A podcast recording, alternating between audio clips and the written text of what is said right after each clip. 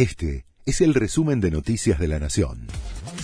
La Nación presenta los títulos de la tarde del lunes 28 de noviembre de 2022.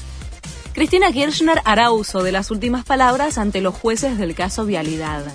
La vicepresidenta confirmó que mañana a las nueve y media usará la posibilidad de dirigirse a los jueces del tribunal en la instancia que tienen los acusados de dar últimas palabras antes de escuchar el veredicto.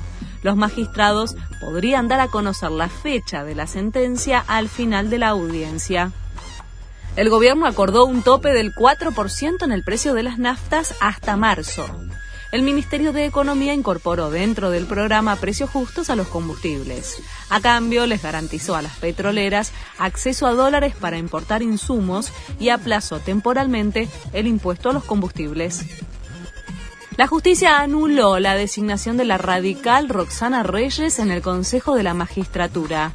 El juez Martín Cormick dijo que no corresponde asignarle a ella una banca cuando PRO, aliado a su partido, ya tiene una.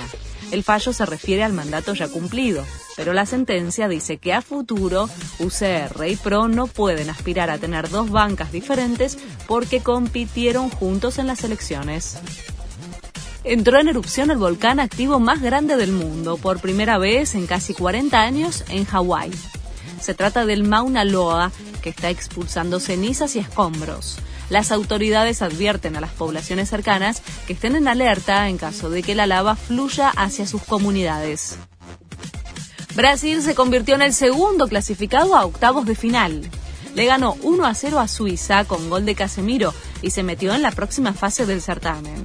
Francia era hasta el momento el único equipo que había pasado a la siguiente instancia en el Mundial. Este fue el resumen de Noticias de la Nación.